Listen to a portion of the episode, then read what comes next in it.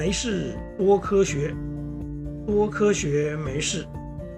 欢迎来到科学大白话的节目，我是大头丁。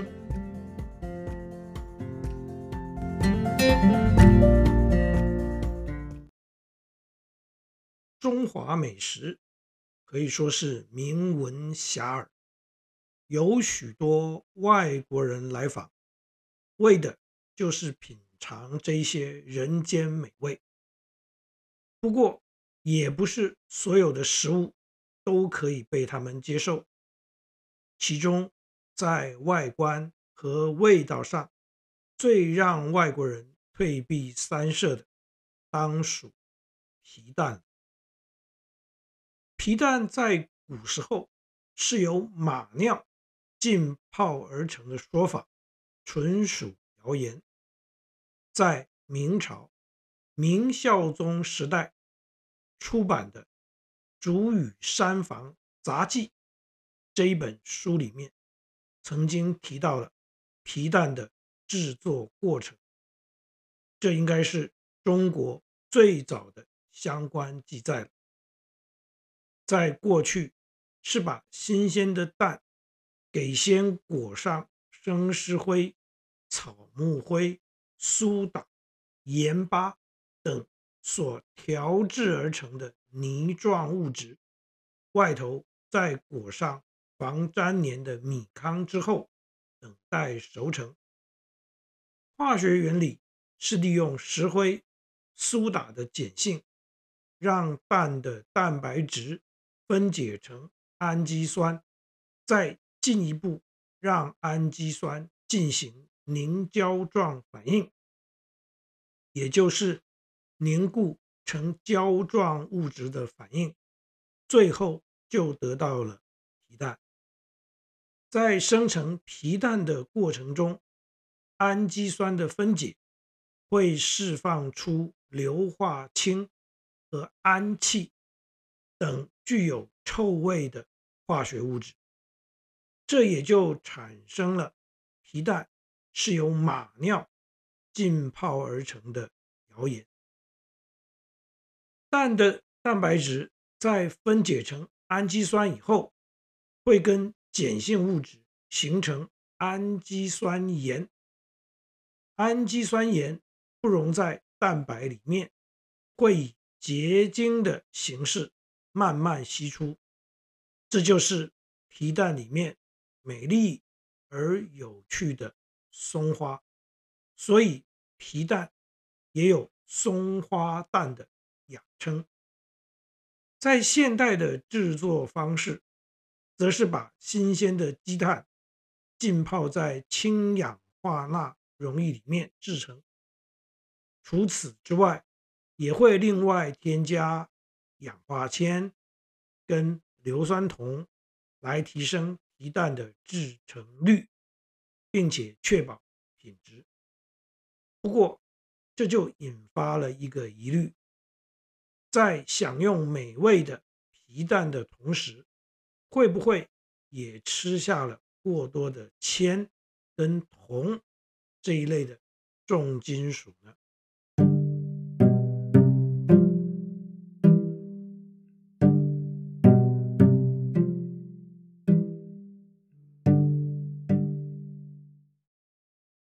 事实上，这确实是一个需要去关心跟留意的问题。受铅中毒影响最严重的器官是我们的脑部，而临床症状则有肚子痛、便秘、头痛、记忆力衰退、手脚麻痹、情绪烦躁等等。严重的时候会致死亡，因为铅会破坏儿童的神经系统和脑部，所以铅中毒的儿童会有发展迟缓的情形。您也可以参考《科学大白话》第二十五集，或许是铅烧掉了罗马这一集，来关心更多。铅的资讯。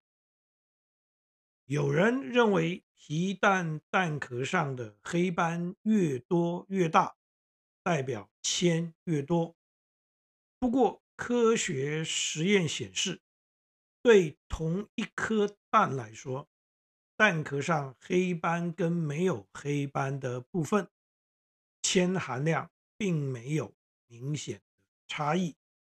也就是说，蛋壳上的黑斑大小跟黑斑多寡，并不足以让我们判断铅含量是高还是低。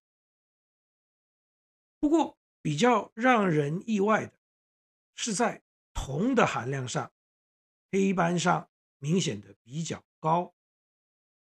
铜是人体必需的微量元素。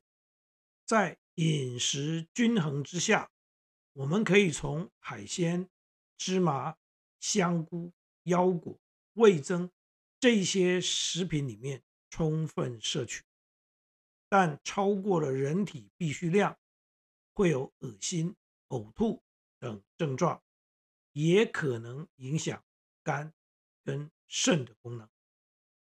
台湾卫生福利部对皮蛋定有。铅不能够超过零点三 ppm，铜不可以超过五 ppm 的上限规定。而就跟其他的食物一样，重金属含量不可能仅仅靠外观就可以判断，我们必须依靠政府相关单位的。抽检把关，也因此不要购买来路不明、散装、没有包装、包装不完整或是标示不清楚的皮蛋。